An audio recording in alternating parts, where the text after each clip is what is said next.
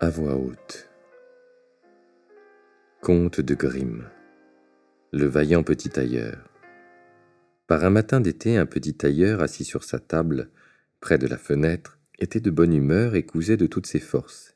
Et voilà qu'une paysanne descendit la rue en criant Marmelade, bonne marmelade à vendre. Ce fut bien agréable à l'oreille du petit tailleur. Il passa sa tête menue par la fenêtre et cria Montez, bonne femme, on va vous débarrasser de votre marchandise.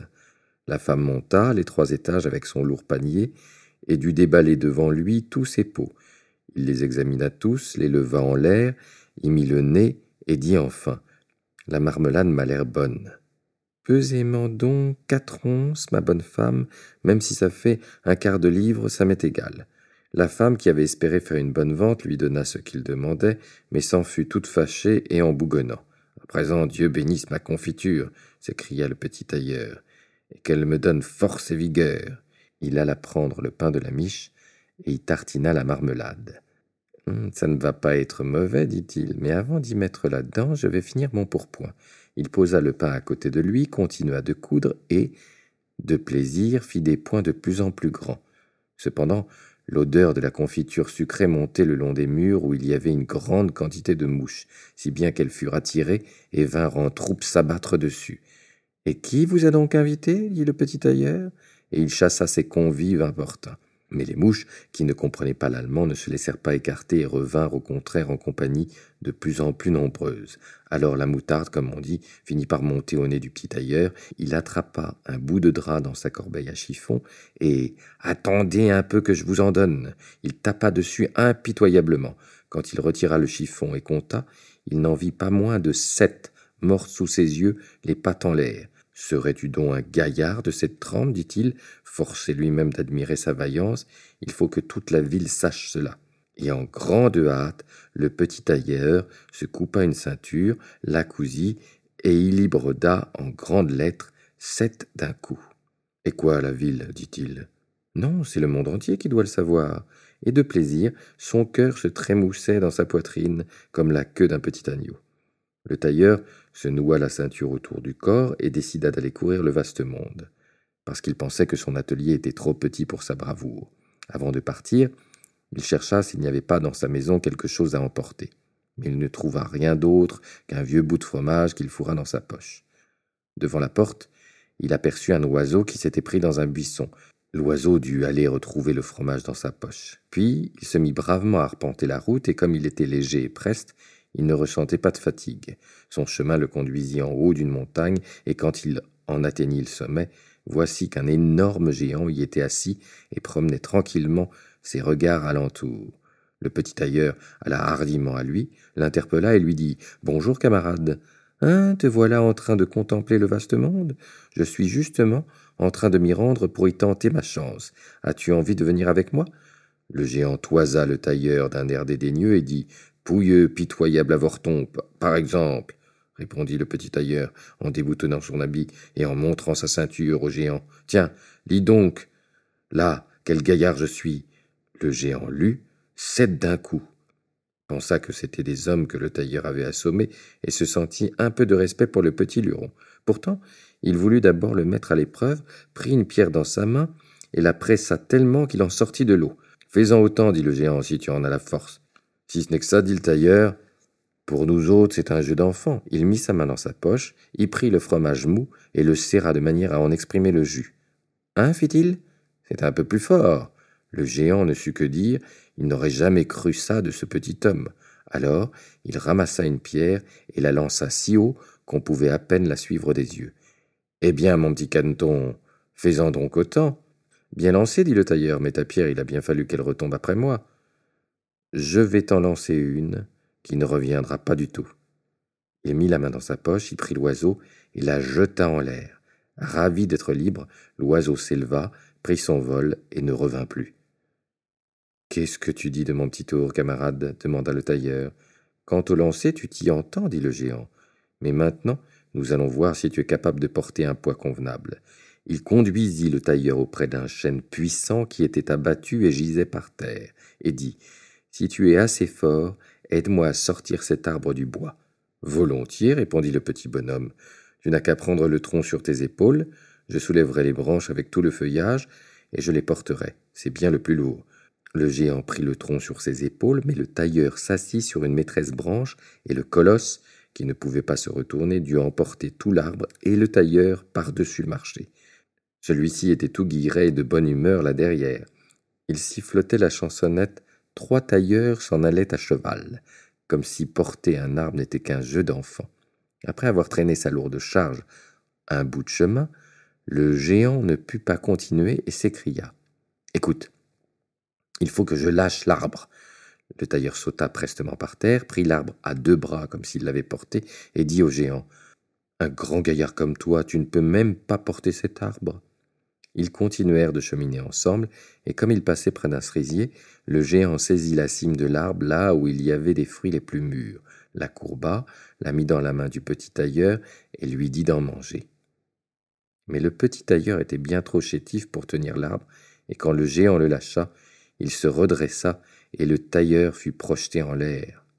Quand il fut retombé sans mal, le géant dit Qu'est-ce que ça veut dire?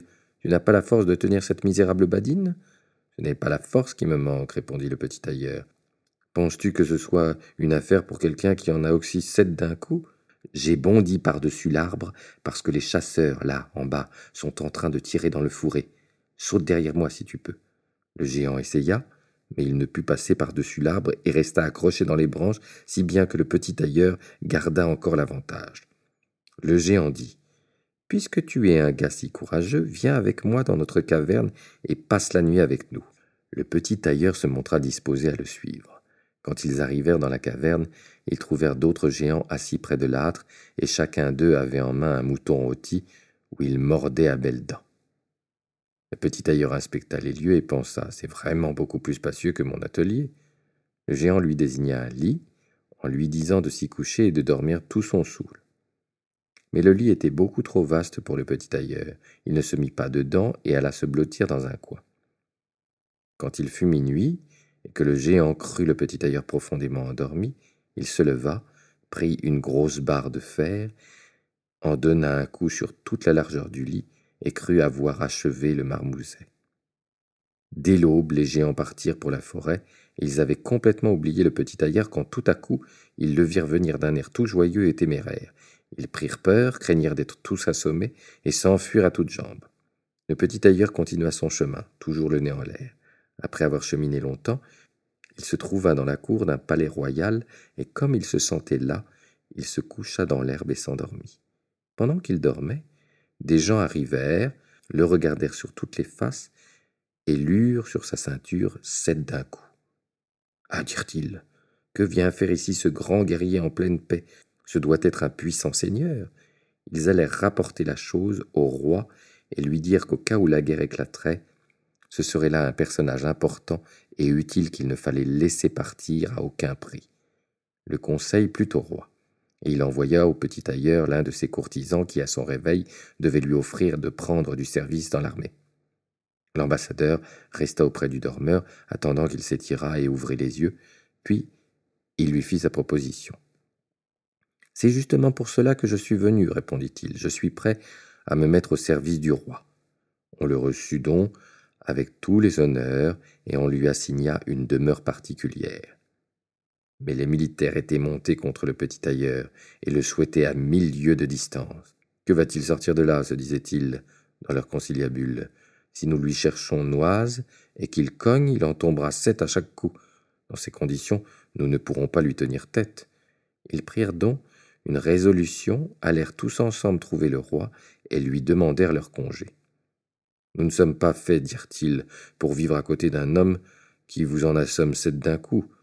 Le roi fut attristé de perdre tous ses fidèles serviteurs à cause d'un seul. Il souhaita que ses yeux ne l'eussent jamais vu et se serait volontiers débarrassé de lui. Mais il n'osait pas lui signifier son congé parce qu'il avait peur que le tailleur ne le tuât, lui et les siens, et ne monta sur le trône. Il retourna le problème en tous sens et finit par trouver un expédient. Il envoya quelqu'un au petit tailleur et lui fit dire que, Puisqu'il était un si grand guerrier, il allait lui faire une proposition. Dans une forêt de son royaume habitaient deux géants, qui causaient de grands dégâts en volant, tuant, grillant et incendiant. Personne ne pouvait approcher d'eux sans se mettre en danger de mort. S'il triomphait de ces deux géants et les tuait, il lui donnerait sa fille unique en mariage et la moitié de son royaume en dot. De plus, cent cavaliers l'accompagneraient et lui prêteraient main forte. Ce ne serait pas mal pour un homme comme toi, se dit le petit tailleur. On ne vous offre pas tous les jours une jolie princesse et la moitié d'un royaume. Ah oui, je me charge de mater les géants et je n'ai pas besoin pour cela de cent reîtres. Qui en abat sept d'un coup n'a pas besoin d'en craindre deux. Le petit tailleur se mit en route, suivi des cent cavaliers. Arrivé à l'orée du bois, il dit à ses compagnons Faites donc halte ici, je viendrai bien à bout des géants tout seul. Il entra d'un bond dans la forêt et regarda de droite et de gauche. Au bout d'un petit moment, il aperçut les géants couchés sous un arbre. Ils dormaient et ronflaient si fort qu'ils faisaient monter et descendre les branches. Vivement, le petit tailleur remplit ses deux poches de pierre et grimpa dans l'arbre. Quand il fut au milieu, il se laissa glisser le long d'une branche pour arriver juste au-dessus des dormeurs, et fit tomber ses pierres l'une après l'autre sur la poitrine de l'un d'eux. Pendant longtemps, le géant ne sentit rien. Mais finalement, il se réveilla, donna une bourrade à son compagnon et dit Pourquoi me bats-tu Tu rêves, dit l'autre, je ne te bats pas. Ils s'allongèrent de nouveau pour dormir, mais alors le tailleur jeta une pierre sur le second. Qu'est-ce que ça veut dire? s'écria l'autre. Pourquoi me lances-tu des pierres Je ne te lance pas de pierres, répondit le premier en bougonnant. Ils se chamaillèrent un moment, mais comme ils étaient fatigués, ils en restèrent là et leurs yeux se refermèrent. Le petit tailleur recommença son manège. Il choisit, la... il choisit la pierre la plus grosse et la jeta de toutes ses forces sur la poitrine du premier géant. C'est trop fort s'écria-t-il. Il se leva comme un fou et poussa violemment son compagnon contre l'arbre, qui en trembla. L'autre lui rendit la monnaie de sa pièce, et ils entrèrent dans une telle fureur qu'ils arrachèrent les arbres et cognèrent l'un sur l'autre tant et si bien qu'ils tombèrent morts en même temps. Alors le petit tailleur sauta par terre. Une chance, dit-il, qu'il n'ait pas arraché l'arbre où j'étais perché, sans quoi j'aurais dû sauter sur un autre à la manière d'un écureuil. Mais nous sommes lestes, nous autres. Il tira son épée et en asséna quelques bons coups dans la poitrine de chacun. Puis il sortit du bois pour retrouver ses cavaliers et dit L'ouvrage est fait. Je leur ai donné à tous deux le coup de grâce, mais l'affaire a été rude. Dans le péril, ils ont déraciné des arbres. Pourtant, tout cela ne sert de rien quand il en vient un comme moi qui en abat sept d'un coup. Vous n'êtes donc pas blessé? demandèrent les cavaliers. Pas de danger, ils n'ont pas touché à un cheveu de ma tête. Les cavaliers ne voulurent pas le croire et entrèrent dans la forêt. Ils y trouvèrent les géants baignant dans leur sang au milieu des arbres arrachés. Le petit tailleur demanda au roi la récompense. Le petit tailleur demanda au roi la récompense promise, mais celui-ci qui regrettait sa promesse, chercha un nouveau moyen de se débarrasser du héros. Avant d'obtenir ma fille et la moitié de mon royaume, dit-il, il te faut accomplir un nouvel exploit. Dans la forêt, il y a une licorne qui fait de grands dégâts. Il faut d'abord me l'attraper. Je crains encore moins une licorne que de géants, sept d'un coup, voilà mon affaire. Il emporta une corde et une hache, alla à la forêt, et dit encore une fois à ceux qu'il avait sous ses ordres de l'attendre dehors. Il n'eut pas à chercher longtemps, la licorne ne tarda pas à se montrer et bondit tout droit sur le tailleur, comme si elle voulait, sans plus de façon, l'embrocher. Doucement, doucement, dit-il. Ça ne se fait pas si vite que ça. Il s'arrêta et attendit que la bête arrivât tout près de lui, puis il bondit prestement derrière un arbre. La licorne donna de toute sa force contre l'arbre et enfonça sa corne si profondément dans le tronc qu'elle n'eut pas assez de force pour la retirer et se trouva prise. Je tiens l'oiseau, dit le tailleur. Il sortit de derrière son arbre, passa d'abord sa corde au cou de la licorne, puis à coup de hache, il dégagea la corne du tronc. Et quand tout fut réglé, il emmena la bête et la conduisit au roi. Le roi ne voulut pas encore lui accorder la récompense promise et exprima une troisième exigence. Avant ses noces, le tailleur devrait encore lui attraper un sanglier qui causait de grands dégâts dans la forêt. Les chasseurs lui prêteraient main forte. Bien, dit le tailleur, ce n'est qu'un jeu d'enfant. Il n'emmena pas les chasseurs dans le bois, et ils en furent bien contents car le sanglier les avait déjà accueillis souvent d'une manière qui leur ôtait l'envie de se mettre à sa poursuite. Quand le sanglier aperçut le tailleur, il fonça sur lui, l'écume à la gueule, en s'aiguisant les dents, et voulut le jeter par terre. Mais le héros sauta avec agilité dans une chapelle voisine et d'un bond ressortit aussitôt par la fenêtre du haut. Le sanglier l'avait suivi, mais le tailleur fit le tour par dehors et ferma la porte sur lui. Alors l'animal furieux, bien trop lourd et maladroit pour sauter par la fenêtre, se trouva pris. Le tailleur appela les chasseurs pour qu'ils visent de leurs propres yeux l'animal prisonnier. Le héros, quant à lui, s'en alla trouver le roi qui, bon gré mal gré, dut alors tenir sa promesse et lui donna sa fille et la moitié de son royaume. S'il avait su qu'il n'avait pas devant lui un grand guerrier mais un petit tailleur, il eût été encore plus affecté. Les noces furent donc célébrées en grande pompe et petite joie, et l'on fit un roi d'un petit tailleur. Quelque temps après, la jeune reine entendit son époux parler en rêve la nuit. Fais-moi ce pourpoint, garçon, et ravaude-moi cette culotte, ou bien je te casse mon aune sur les oreilles. Elle comprit alors dans quelle ruelle le jeune seigneur était né. Le lendemain, elle confia son chagrin à son père et le pria de l'aider à se débarrasser d'un mari qui n'était rien de plus qu'un tailleur. Le roi la consola et lui dit La nuit prochaine, laisse la porte de ta chambre ouverte. Mes serviteurs se tiendront dehors, et quand il sera endormi, ils entreront, le ligoteront et le porteront sur un navire qui l'emmènera dans le vaste monde. La femme se montra satisfaite, mais l'écuyer du roi, qui avait tout entendu, était attaché à son jeune maître et lui dénonça tout le complot. Je mettrai obstacle à la chose, dit le tailleur. Le soir, il alla se coucher avec sa femme à l'heure habituelle. Quand elle le crut endormi, elle se leva, ouvrit la porte et se recoucha.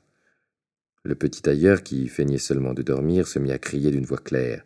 Fais-moi ce pourpoint, garçon, et ravaude-moi cette culotte, ou bien je te casse mon onde sur les oreilles. J'en ai oxy sept d'un coup, j'ai tué deux géants, capturé une licorne, pris un sanglier, et j'aurais peur de ceux qui sont en ce moment dehors, devant ma chambre.